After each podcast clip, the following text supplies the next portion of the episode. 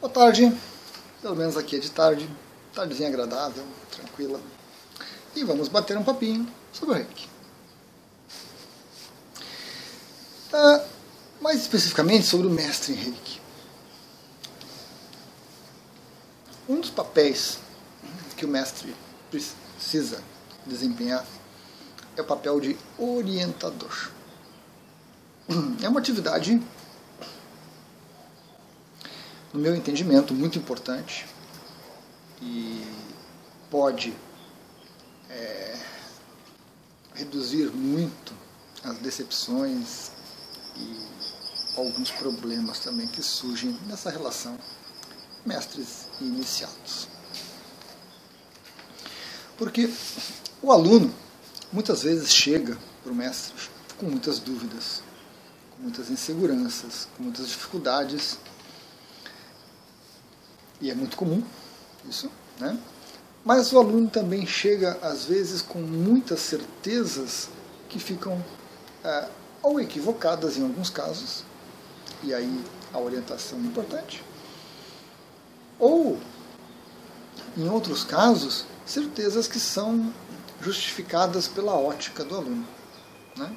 Então, o mestre tem que respeitar. E aí a orientação se encaixa muito bem.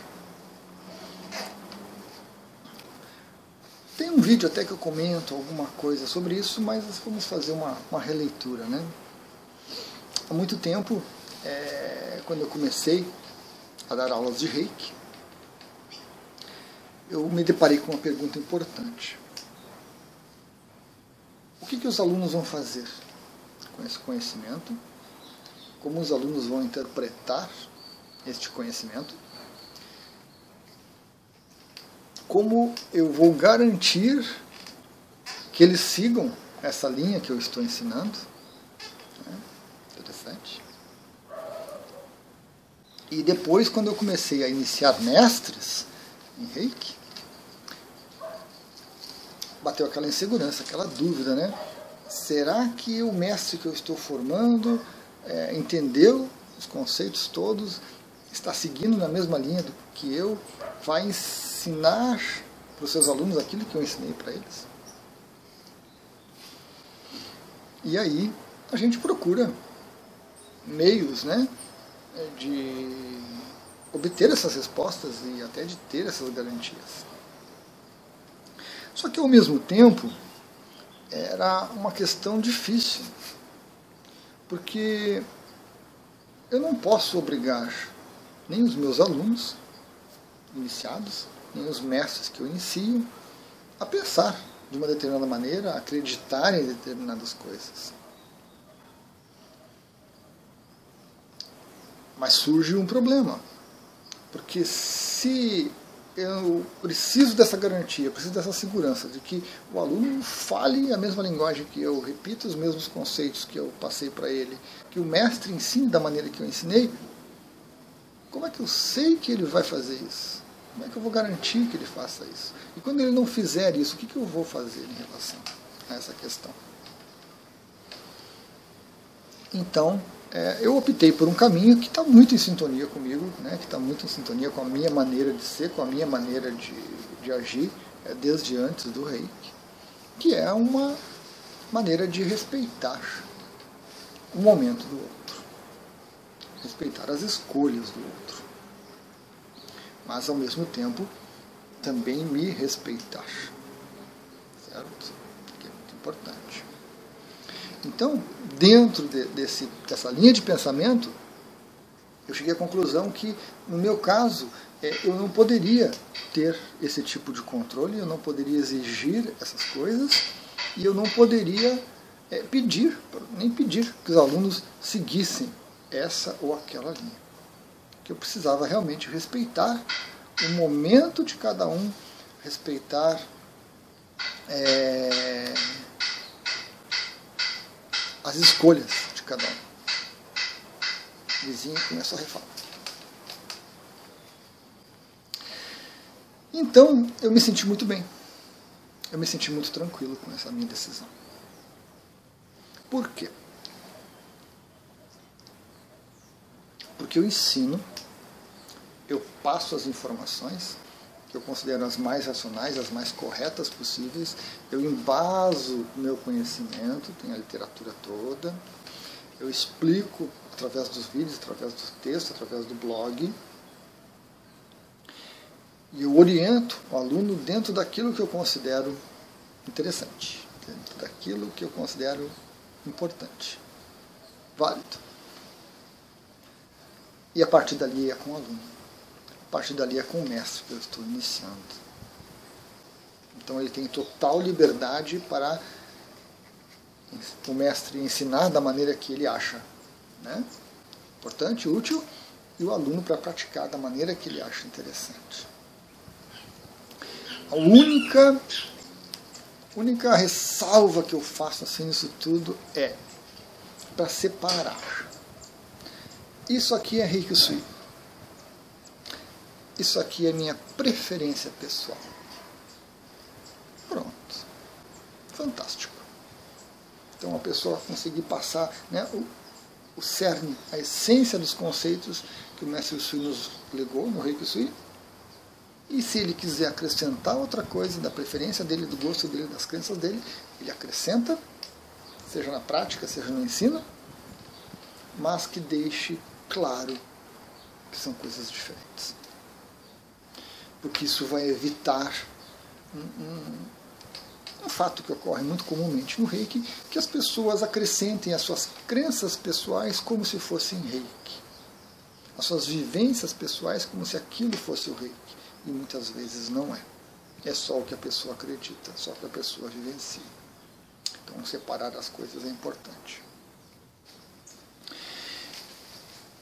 E isso, essa minha atitude de, de, de respeitar, né, de dar essa liberdade, ela vem embasada nessa questão da orientação.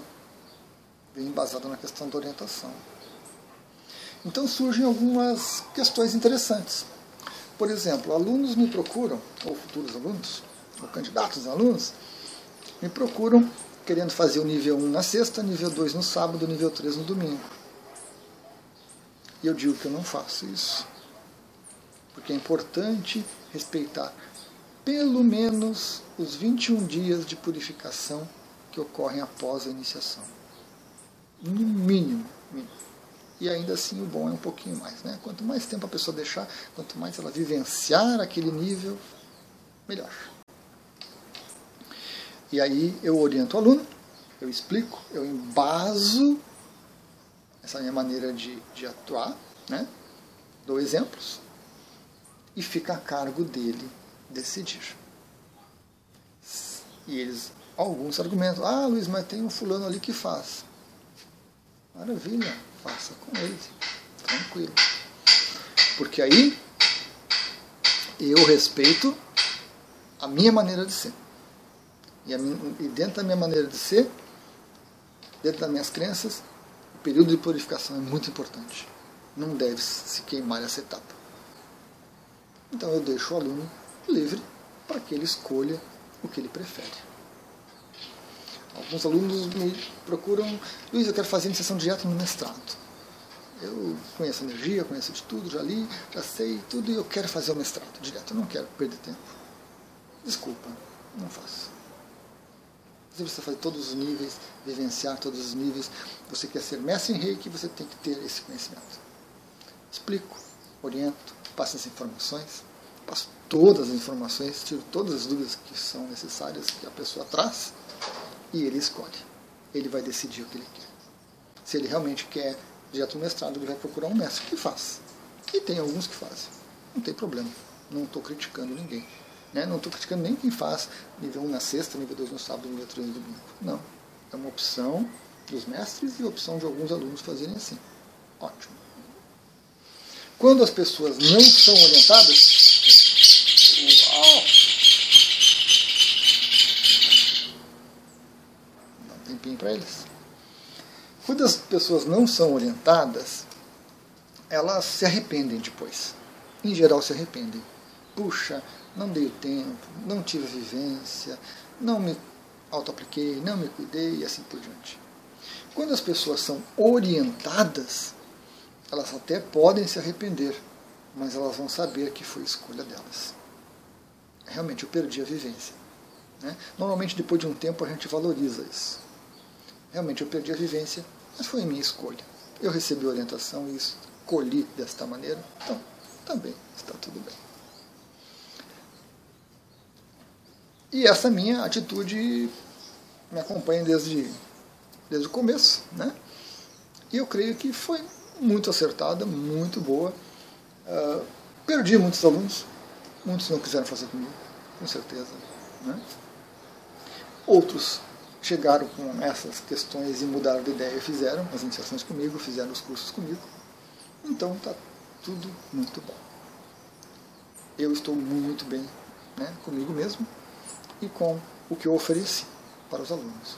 Prefiro orientar, prefiro passar as informações, não cobrar nada por isso, que ele se sinta obrigado a fazer comigo, não. De forma alguma, eu atendo pessoas que vêm, tiram um monte de dúvida e somem, fazem contra o mestre, não tem problema, acho fantástico, acho que a gente precisa compartilhar, isso é muito importante, né? que se formem mais reikianos, independente de comigo ou com outro mestre. Há muita gente que precisa do reiki. É, muita gente que ainda não conhece o reiki. Mas é preciso orientação. O mestre precisa orientar. Ele não pode ficar preso ao aluno não gostar, não querer, se sentir incomodado. Alguns alunos se sentiram incomodados quando eu disse que eu não faria sem os 21 dias. Reclamaram, argumentaram, nada que me convencesse do contrário. Então, o mestre precisa né, aceitar esse ônus. O aluno talvez não goste, não concorde, não aceite e assim por diante. Mas faz parte. Faz parte do processo. É claro que essa atitude do orientador, ela não é a mais comum, eu diria. Alguns mestres são muito exigentes, são muito controladores. Alguns mestres cobram dos alunos certas posturas, certos é, conteúdos para ensino e tudo mais. É a postura do mestre. É a postura do mestre e a gente respeita que sejam assim. Né? E ele estará muito bem consigo mesmo por atuar dessa forma. Eu já prefiro dar essa liberdade, porém com a orientação certo? Porque a liberdade sem a orientação, aí não adianta. Aí a pessoa vai errar, vai ficar chateada, vai se frustrar, né? e aí não adianta. Então é preciso estar disponível para orientar. E é preciso também que a outra pessoa queira também ser orientada, né? tanto o candidato a uma iniciação de nível 1, nível 2, quanto um candidato a fazer o mestrado. Porque às vezes as pessoas também não querem ser orientadas. Então elas chegam com as suas dúvidas, com as suas vontades, com as suas decisões, e, e é aquilo muito rápido, muito prático, e ah, deu, deu, não deu, já vai para um outro e pronto. Então às vezes a pessoa não está no momento de receber a orientação. Ela não vai concordar com a orientação, ela não vai gostar da orientação, ela vai reclamar, ela vai insistir. E se ela não conseguir, ela vai procurar um outro mestre. Cada um tem o seu tempo, cada um tem o seu ritmo, né? E se tratando de energia, a gente precisa de tempo. Tempo que a nossa mente resolve aqui dentro da nossa cabeça, de uma maneira muito prática, muito rápida, a mente está sempre pronta, mas que na realidade, na vivência, no medida que o tempo passa, que as dúvidas surgem, a mente percebe que não estava tão correta assim.